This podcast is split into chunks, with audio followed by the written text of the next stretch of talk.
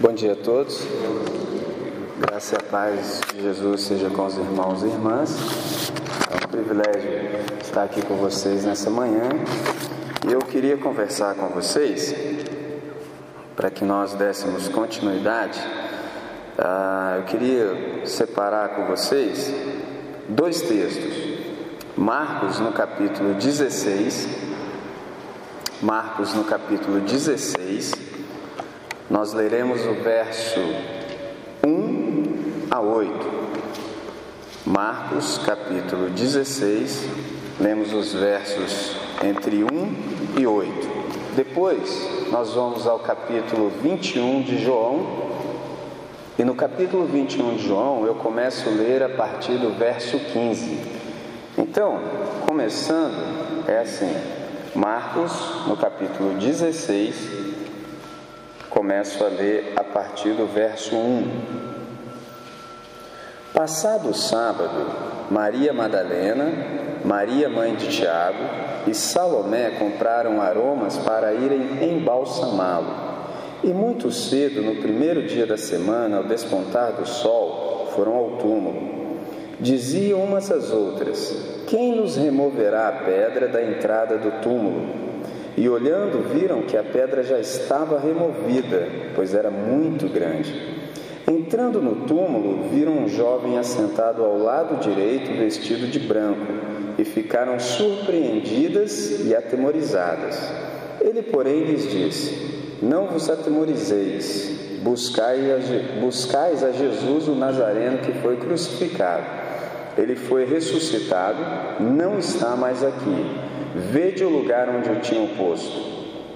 Mas ide, diz, dizei a, mas ide, dizei a seus discípulos e a Pedro que ele vai adiante de vós para a Galiléia. Lá o vereis como ele vos disse. E saindo elas, fugiram do sepulcro porque estavam possuídas de temor e de assombro, e de medo nada disseram a ninguém. Agora, em João, no capítulo 21, nós damos continuidade. No encontro anterior, nós lemos até o verso 14. Hoje, nós leremos entre os versos 15 e 19. Diz assim a palavra do nosso Deus: Depois de terem comido, perguntou Jesus a Simão Pedro: Simão, filho de João, amas-me mais do que estes outros? Ele respondeu: Sim, Senhor, tu sabes que eu te amo. Ele lhe disse: Apacenta os meus cordeiros. Tornou a perguntar-lhe pela segunda vez: Simão, filho de João, tu me amas? Ele lhe respondeu: Sim, Senhor, tu sabes que te amo. Disse-lhe Jesus: Pastorei as minhas ovelhas. Pela terceira vez, Jesus lhe perguntou: Simão, filho de João, tu me amas? Pedro entristeceu-se por ele lhe ter dito pela terceira vez: Tu me amas? E respondeu-lhe: Senhor, tu sabes de todas as coisas e tu sabes que eu te amo. Jesus lhe disse: Apacenta as minhas ovelhas. Em verdade, em verdade te digo que quando eras mais moço, tu te cingias a ti mesmo e andavas por onde querias. Quando, porém, fores velho, estenderás as mãos e outro te cingirá e te levará para onde não queres. Disse isso para significar com que gênero de morte Pedro havia de glorificar a Deus. Depois de assim falar, acrescentou-lhe: Segue. Vamos falar com o Pai? Senhor Deus e nosso Pai, a nossa alma anseia por silêncio e um espaço de reflexão, Senhor. Então é por isso que nós nos achegamos com muita tranquilidade diante de Ti, suplicando que o Senhor faça calar todas as vozes que porventura estejam em nosso coração, tentando competir com a exposição da Tua palavra. Nós suplicamos, abre o nosso entendimento, Senhor, de modo que compreendamos tudo quanto o Senhor quer nos comunicar nesse tempo. Assim nós oramos para o louvor da Sua glória, no nome de Jesus, hoje e sempre. Amém, Senhor. Essa manhã separei para compartilhar com os irmãos mais três aspectos do Jesus que às vezes nós não conhecemos. Quais são esses aspectos? Separei três. Quero lhes dizer que o Jesus que eu nunca conheci é o Deus perdoador, é um Deus respeitador e é um Deus acolhedor. Bom, para que nós entendamos e nos situemos, preciso que a gente entenda qual foi o contexto dessa passagem que nós lemos. Bom, as mulheres, no domingo pela manhã, domingo da ressurreição, elas foram ao túmulo para embalsamarem o corpo de Jesus. E quando elas chegam ali, elas se encontram com um anjo. E o anjo, após comunicar a ressurreição do filho, deu-lhes uma missão que era de comunicar aos discípulos e a Pedro. Comunicar o quê? que o Senhor os encontraria na Galiléia. Interessante que eu já disse aos irmãos que nós precisamos nos aproximar do texto sagrado desconfiados de que ainda alguma coisa que nós não vimos. E quando aquelas mulheres se encontram com o anjo, ele diz assim: Olha, o Mestre, o Senhor, vai se encontrar com vocês na Galiléia. Digam isso aos discípulos e a Pedro. Eu falei, opa, tem alguma coisa aqui, porque até onde eu entendo, eram doze, Pedro fazia parte dos doze. Se disse, os discípulos precisam se encontrar com Jesus na Galileia, logo Pedro está incluído. Então, por que é que o escritor bíblico disse e a Pedro? Já está sinalizando para a gente que há algo mais aqui para que nós compreendamos. E a primeira pergunta que nós fazemos é: por que, que foi dito e a Pedro? Quais são as razões? Quantas são e quais são? Eu percebo que são duas razões. Primeiro, como, é, como você sabe, o Pedro ele negara Jesus da forma mais angustiante. Pedro negou. Por isso, Jesus tiveram um cuidado todo especial para com Pedro. Essas são as duas razões. Pedro negou três vezes. Então, por causa disso, Jesus acrescentou: E a Pedro, eu preciso tratar com ele, eu preciso falar com ele. Então, incluam-no nisso, digam isso para ele. Digam que eu vou encontrar com todos e com ele também. Se perguntem qual foi o último contato entre Jesus e, os, e Pedro? Foi logo após o canto do galo. O que, que aconteceu nesse episódio? A profecia se cumpriu. Jesus disse: Antes que o galo cante, você vai me negar três vezes. O que, que isso significa? Antes que o galo cante, ou seja, ainda hoje, que o galo só canta amanhã, ainda hoje você vai me negar. Eu? Mas nunca. Eles talvez, eu de jeito nenhum. Eu estou pronto para ir com o Senhor até mesmo para a morte. Eu não sei vocês, irmãos, mas se Deus fala comigo que eu vou fazer algo e eu digo para ele que não vou, no mínimo eu estou chamando Deus de mentiroso. Porque até onde nós sabemos, Deus é onisciente. Então quer dizer que Deus sabe tudo o que há para se saber. Se Ele está dizendo que você vai fazer hoje, é porque vai fazer mesmo. Talvez lá no lugar do Pedrão você não diria assim: olha, já que eu vou fazer isso aí, há uma maneira, há possibilidade de o senhor me ajudar a não fazer? Não, pelo contrário. Eu? É nunca que eu vou fazer um negócio desse. Jamais. Ainda botou os outros irmãos na furada. Eles talvez. Ó, oh, imagina um negócio desse. Esses aí, eu não. Nunca. De jeito nenhum. Bom, e você sabe o que o Pedro fez.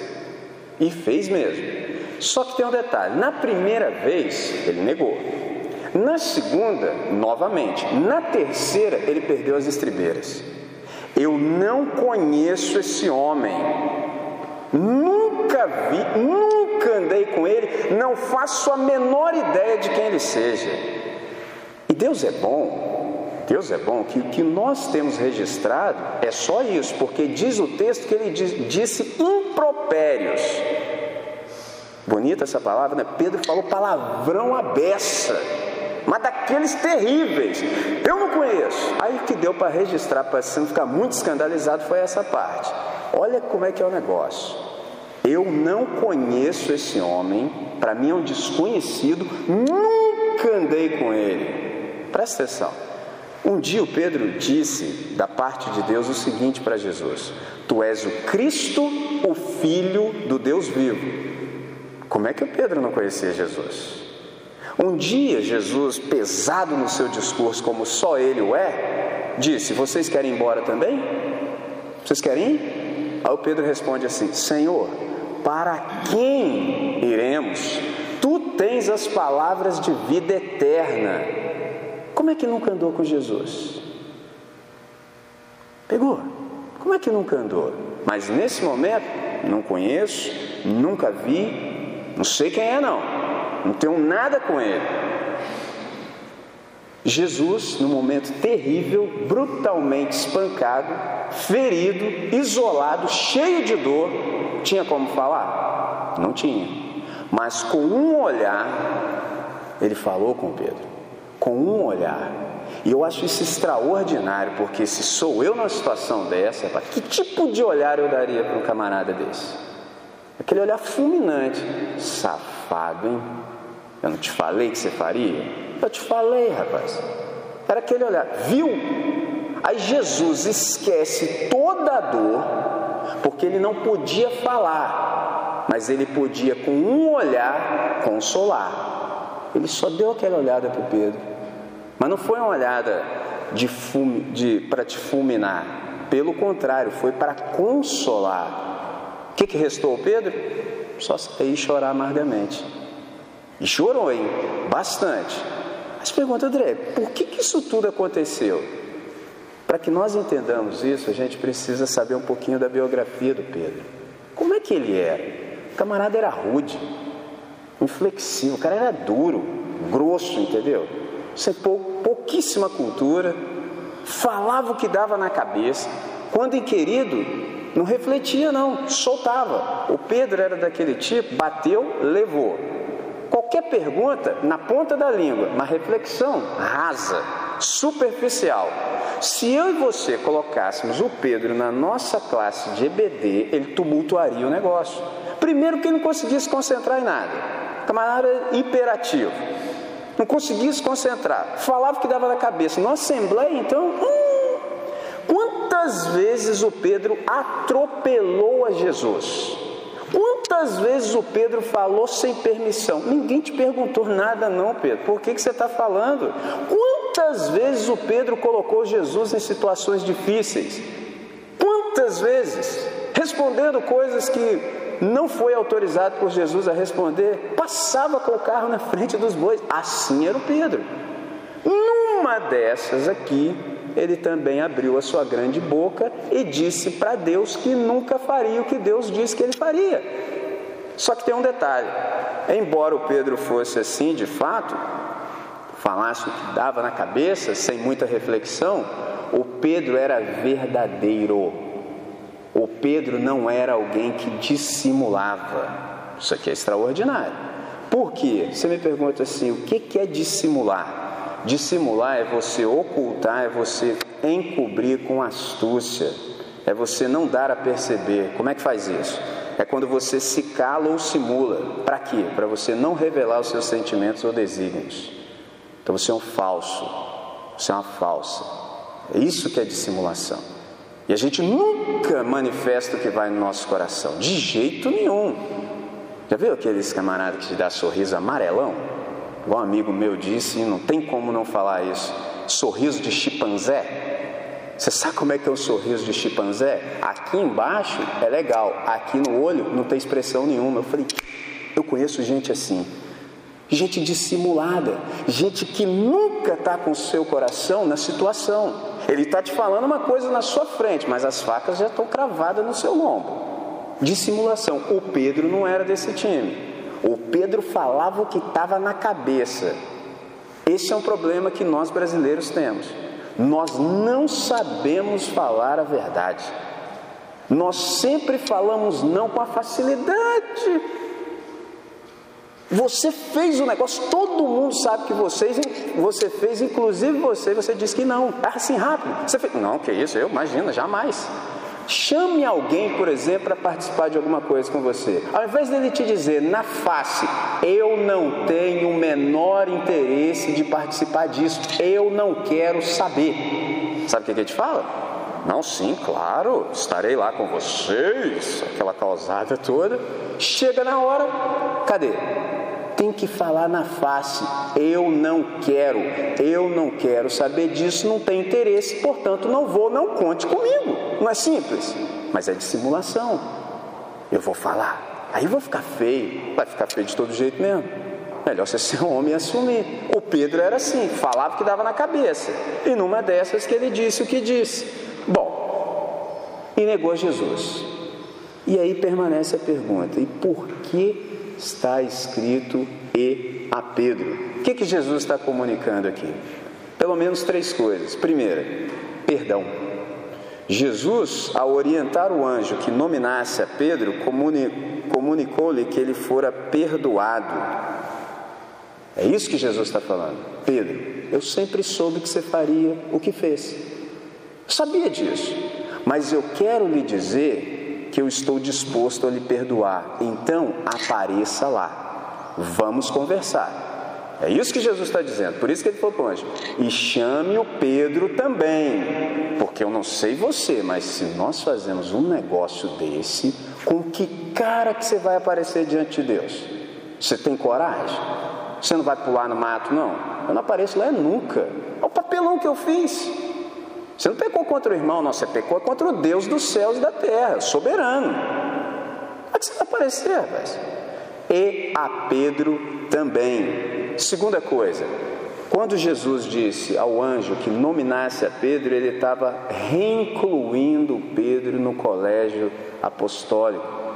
Ou seja, você continua sendo meu aluno, você está de volta ao time, porque eu sou perdoador e eu sou aquele que é acolhedor, eu incluo as pessoas. Bom, e aí Jesus se encontra com Pedro e com os demais discípulos lá na Galiléia. E você pergunta, André, como é que foi esse encontro, hein?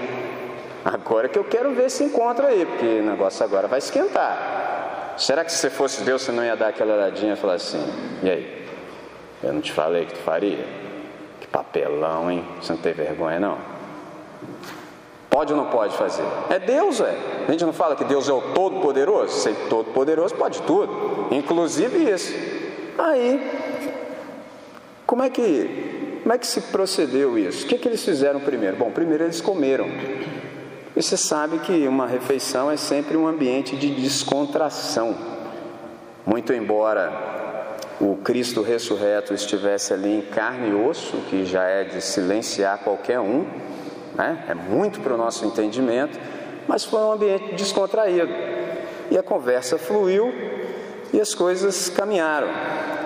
Interessante que alguém um dia desse aí estava me falando sobre reverência. Aí ele falou assim, André, mas não é falta de reverência isso isso? Eu falei, bom, primeiro você tem que saber o que é reverência, né? Eu e você não somos reverentes porque nós estamos em um lugar. Eu e você somos reverentes porque nós sabemos diante de quem nós estamos. É bem diferente.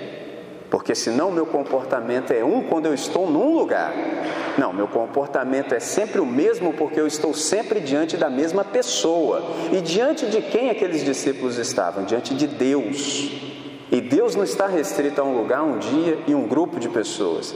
Deus, na verdade, está em todos os lugares, porque vocês já sabem, já disse inúmeras vezes que todos os lugares é questão da presença de Deus. É por isso que nós somos reverentes. Por quê? Porque diante de tanta beleza, nós nos silenciamos para ouvir e para ver.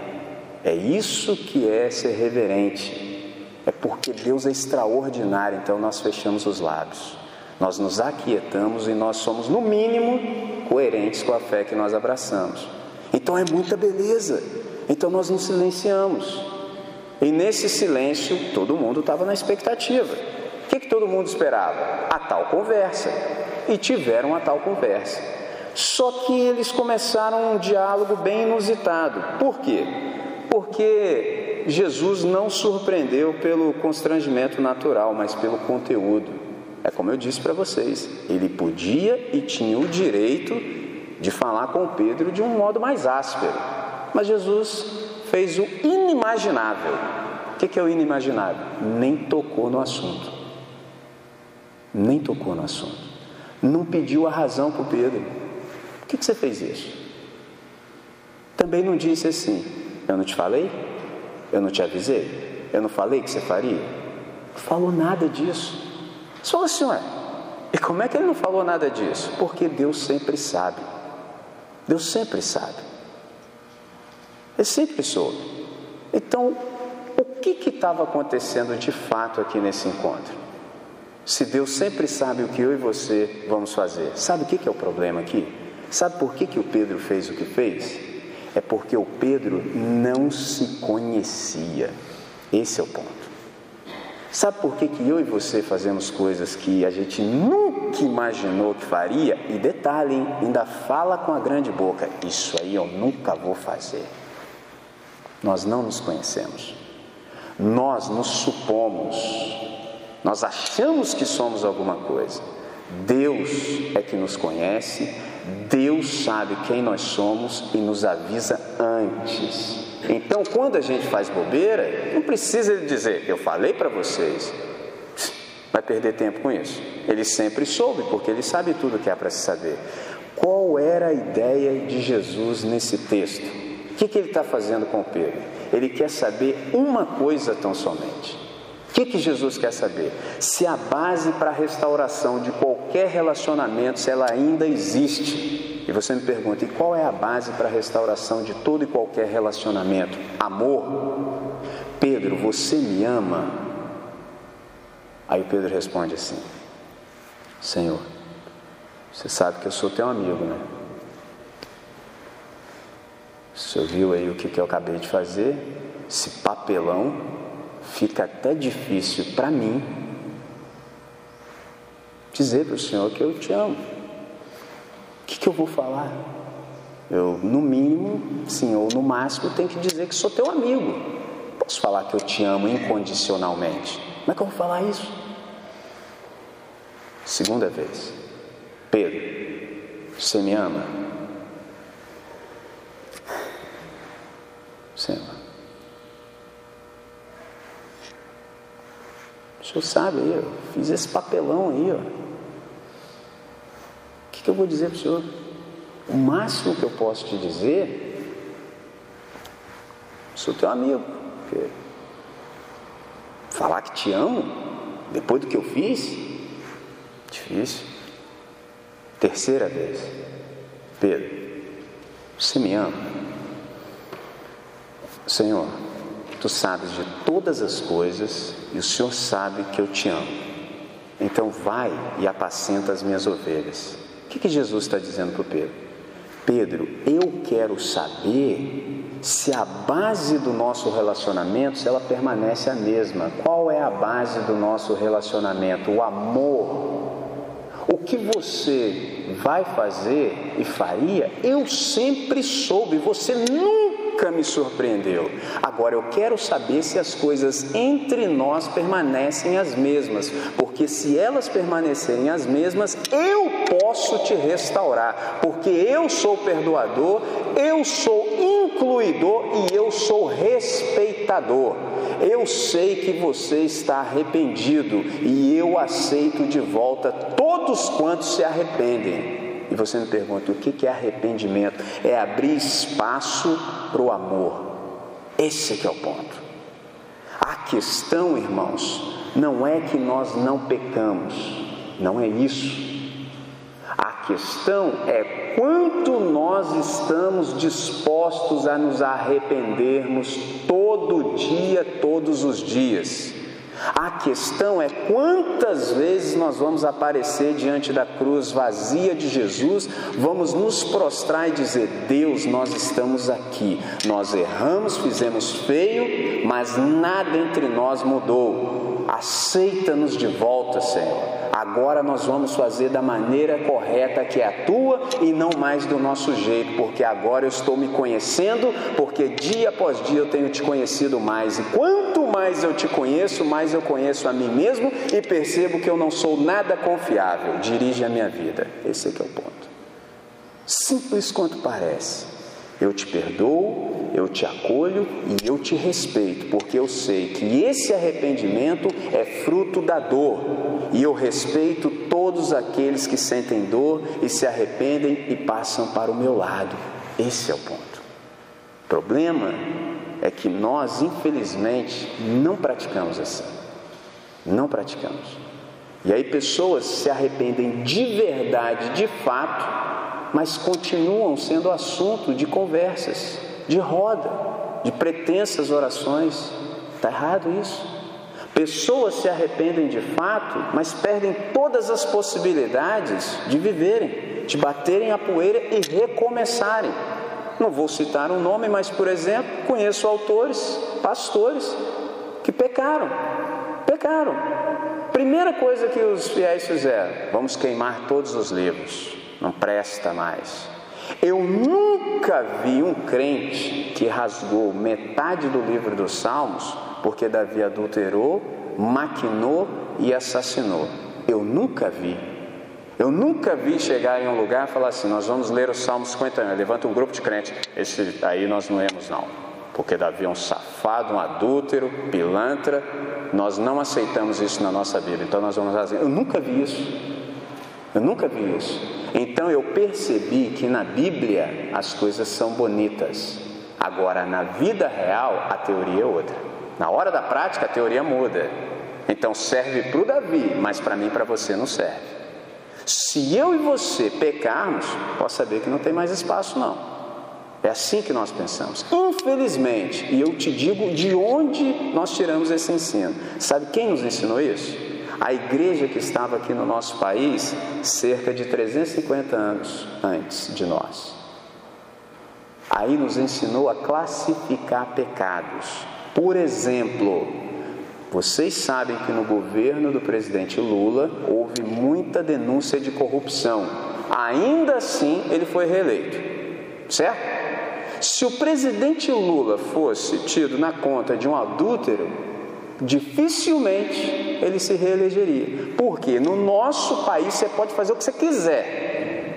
Faz o que você quiser. Agora, se você adulterar, já era. Porque esse aí não tem perdão, não. E quem disse que diante de Deus há classificação de pecados? Quem disse isso? Onde está escrito isso? Em lugar nenhum, mas nós somos ensinados assim. Aí nós classificamos. Por exemplo, alguém pode semear contenda entre os irmãos, pode ser mexeriqueiro, espalhar boatos. Acontece nada.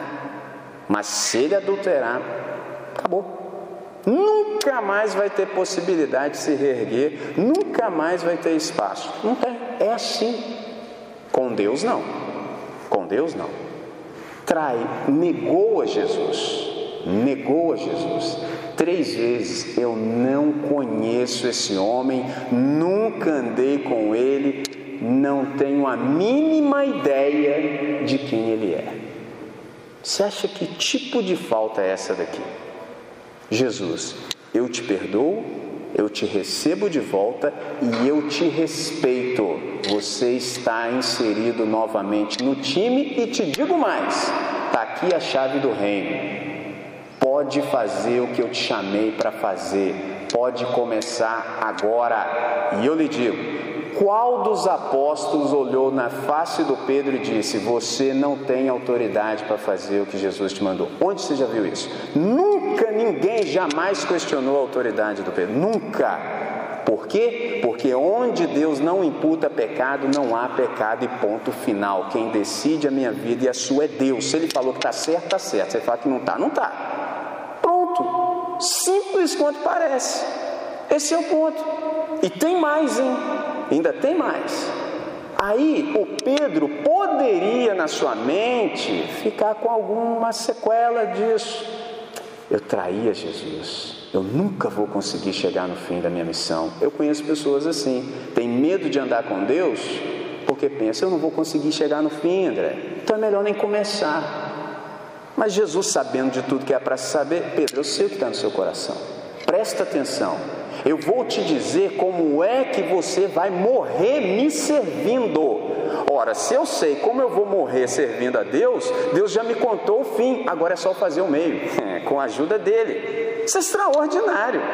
Se eu estou com medo de não chegar lá, Deus diz: Você vai chegar lá e vai me glorificar, então eu vou. Isso é extraordinário, irmãos. Isso é o Evangelho. Eu e você, de algum modo, somos muito parecidos com Pedro. Isso aqui é um arquétipo.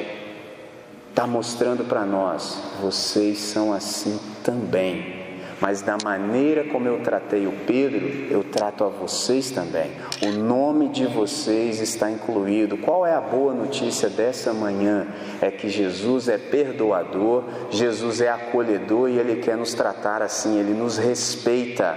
A partir do momento em que nós somos confrontados pela Sua palavra e nós de fato damos espaço ao amor, está de braços abertos, quantas vezes forem necessárias, porque Ele conhece a nossa estrutura. Aí eu e você não precisamos mais dissimular, não precisa mais esconder o que está no coração. Se há uma coisa terrível na vida, é você ter que ficar se vigiando para não dar bandeira.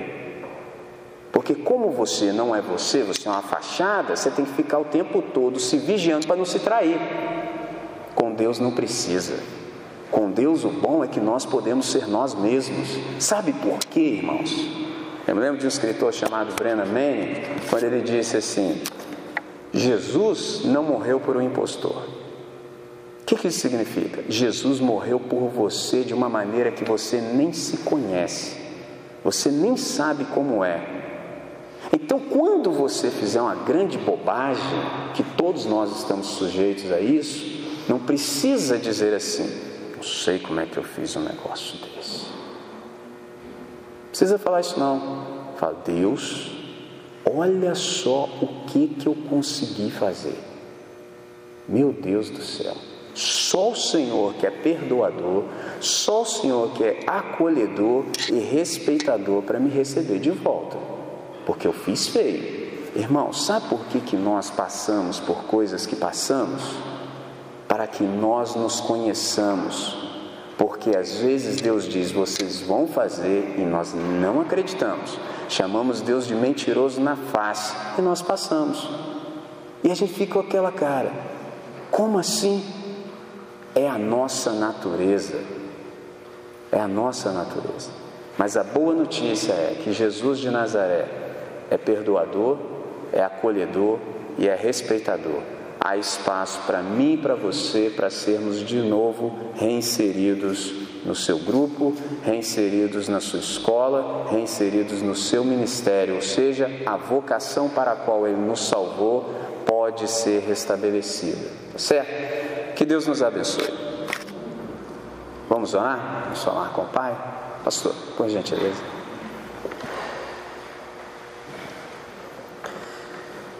É, Está muito bem claro tudo o que foi nos dito nesta manhã, mas eu gostaria de tão somente dizer o seguinte: Pedro foi comunicado que ele precisaria estar com Jesus.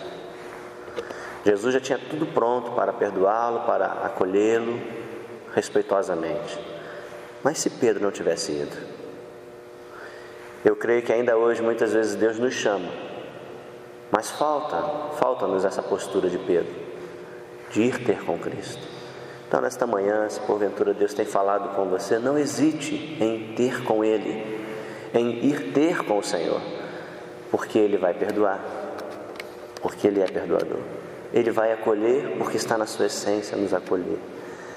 E respeitosamente nos inserir novamente num contexto que Ele já tem programado para nós. Então, não se permita não ser atingido mas antes, esteja com o Senhor pela fé nesta manhã. Vamos orar ao nosso Deus? Pai bondoso, muito obrigado por esta palavra, Senhor, aonde pudemos perceber é, essa experiência que, que nos marca, Deus, e perceber também que, como Pedro, quantas vezes nós fazemos o mesmo, mas também, Senhor, como é bom saber que tu nos chamas, a fim, ó Pai, de garantir-nos perdão, respeito e acolhimento. Portanto, ó Deus, nesta manhã te pedimos que tu estejas convencendo-nos da tua vontade. E não somente isto, que, tenha, que tenhamos nós nesta manhã uma resposta para dar ao Senhor. Assim como Pedro fez, que façamos nós também com humildade, reconhecendo que erramos, mas aceitando a Deus o teu perdão, aceitando a Deus o teu acolhimento, é, recebendo do Senhor, ó Deus, o teu carinho, o teu respeito. E que as nossas forças se renovem, no a nossa alegria também se renove. E que, ó Deus, retomemos, como Pedro fez, retomemos também, se preciso for, o compromisso contigo, para avançarmos para a honra e glória e louvor do teu nome. Obrigado por esta oportunidade tão rica que o Senhor nos garantiu em Cristo Jesus, pois é no nome dele que oramos. Amém. Amados, vamos dar continuidade, vamos ao salão social, vamos estar juntos ali mais um pouco.